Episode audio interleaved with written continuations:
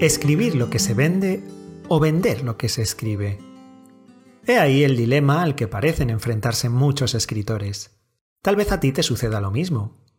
No sabes si inclinarte por escribir una ficción más comercial, que a priori te asegure que vas a tener mejores posibilidades a la hora de publicar tu libro y sobre todo a la hora de venderlo, o bien escribir lo que quieres escribir, sin atender a ulteriores consideraciones sobre publicación, comercialización y venta.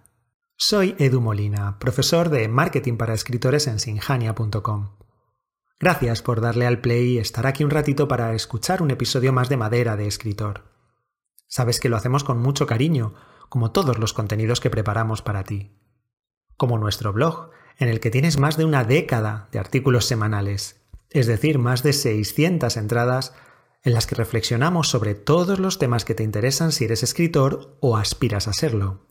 Precisamente hoy voy a abordar la eterna cuestión sobre si escribir lo que se vende o vender lo que se escribe y adentrarme una vez más en el terreno movedizo que relaciona literatura y marketing. Lo voy a hacer sin ánimo de identificar la opción buena, la definitiva la que debes seguir. Antes bien, lo que me interesa es entablar una reflexión que puede tener diferentes conclusiones en función de cada escritor. Es decir, no hay una única forma de abordar la cuestión escribir lo que se vende o vender lo que se escribe. La opción buena para ti será la que te funcione y te haga sentir cómodo en tu trabajo. ¿Qué significa escribir lo que se vende? Significa que tú no abordas la escritura como una expresión íntima de tu ser más profundo, sino como la creación de un producto optimizado para su venta. Y ojo, eso no tiene nada de malo. Si perteneces a este tipo de escritores, tienes muy claro quién es tu lector ideal. Tu lector ideal es el lector habitual de bestsellers, el lector que sigue las modas y lee novela histórica, puede que más adelante novela erótica, Después tal vez novela Feel Good, según las listas de los más vendidos, van consagrando uno u otro título o género. Si quieres escribir lo que se vende, tienes que tener dos características básicas. En primer lugar, ser un buen cazador de tendencias para estar muy al tanto de qué género de novela es el que está de moda. Las modas van y vienen, pero suelen durar un tiempo. Durante un periodo más o menos largo y al rebufo de un título superventas, las editoriales y los autores saben que pueden vender obras similares porque saben que se ha creado una tendencia. Por eso de pronto, a veces todos son novelas sobre templarios, o sobre la guerra civil, o sobre vampiros. En segundo lugar, debes escribir rápido, porque tienes que poder tener lista tu novela, escrita y publicada, antes de que la moda se agote y tu lector ideal pase a la siguiente. De esta forma, tu obra tal vez sea menos genuina, ya que no tendrás tanta ocasión de volcar tu esencia en tus textos.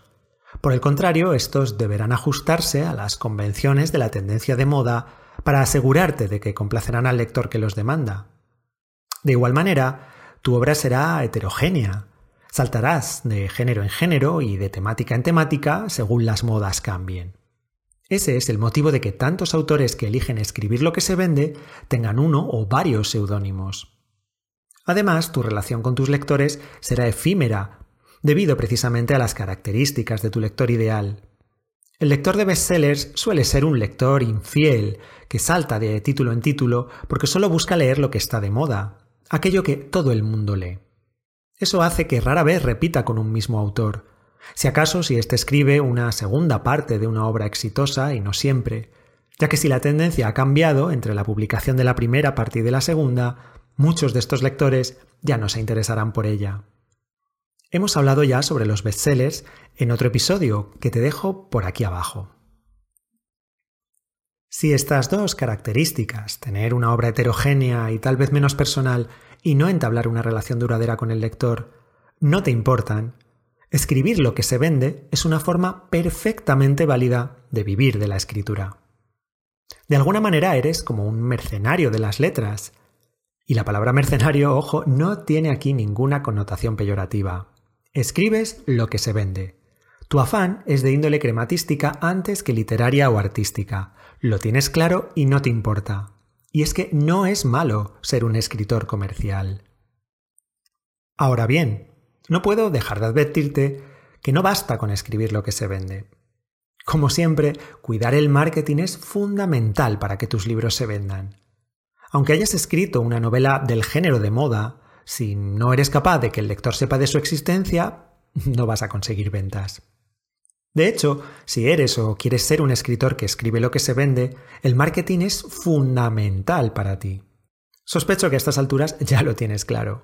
Porque si escribes para ganarte la vida con tus libros, si lo que te mueve es el deseo de ganar dinero, no tiene ningún sentido que descuides la parte del marketing y las ventas.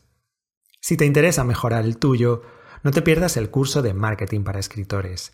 En él aprenderás las estrategias y herramientas más efectivas del marketing que van a ayudarte a llegar a tus lectores y vender más libros. Por fin crearás tu web de escritor y la convertirás en el campamento base desde el que promocionar tus libros. El autor que quiere escribir lo que se vende tiene la gran ventaja de tener las cosas claras. Pero cuando lo que se desea es vender lo que se escribe, la cosa se complica.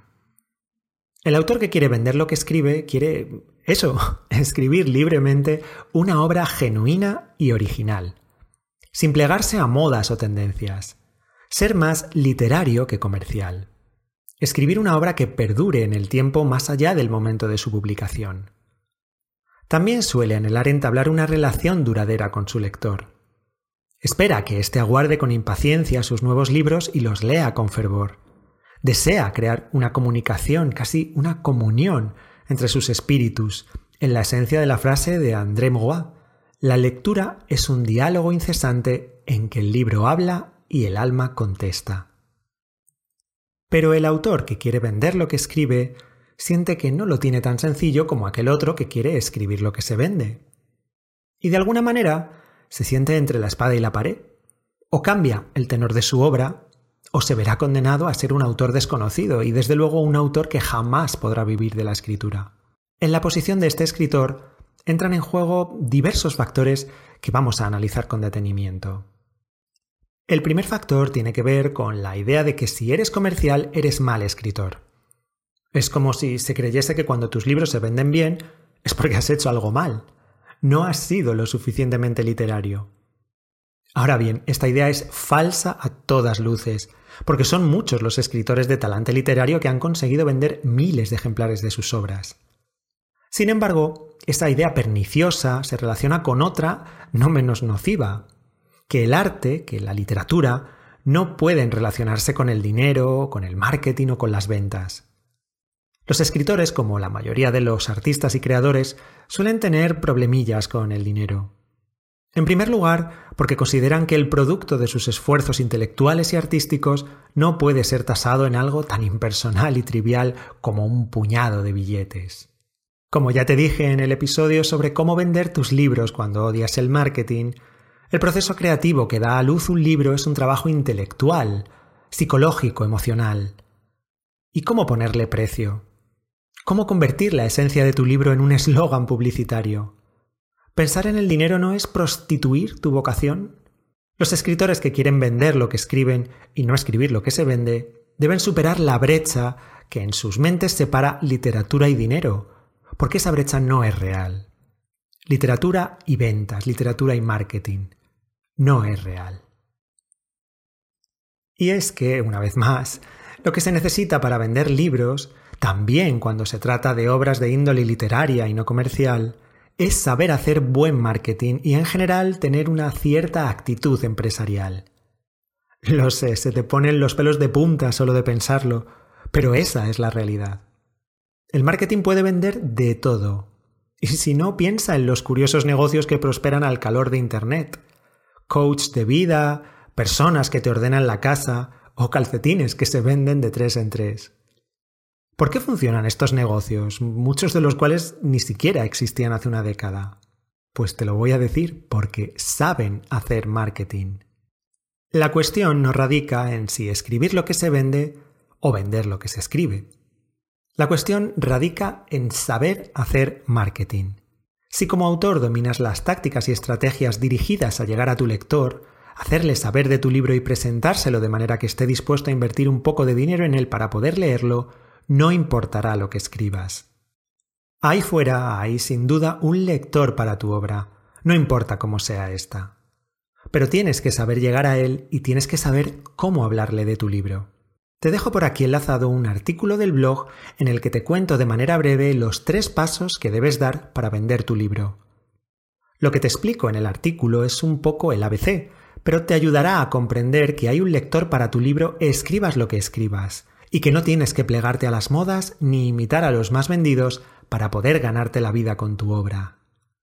En Sinjania estamos plenamente convencidos de que una carrera de escritor exitosa no tiene que ver con el tipo de obras que se escriben, bueno, obviando cómo es natural que éstas tengan calidad, sino con el hecho de que sepas o no gestionar tu carrera. Pensar que tus libros no se venden porque escribes literatura no comercial es engañarte a ti mismo. Si tus libros no se venden es porque no te estás encargando de hacer todo lo que está en tus manos para que se vendan. Así que es hora de dejar de lamentarte y de ponerte las pilas. Estoy seguro de que vas a hacerlo y de que cuando pases a la acción entenderás que todo esto es verdad. Yo me despido por hoy. Dentro de 15 días volveremos con un tema que sabemos que a muchos os interesa. Cómo mejorar vuestro vocabulario, que a fin de cuentas es una de las herramientas principales del escritor. Natalia te va a explicar algunas maneras sencillas de mejorar el vocabulario, así que no te pierdas el próximo episodio. No te aburras hasta entonces. Pásate por nuestro blog y lee algunos de los artículos que publicamos. Esta temporada estamos tocando temas muy interesantes que como siempre pensamos que pueden ayudarte a crecer como escritor, así que no te los pierdas. Nos vemos en el blog.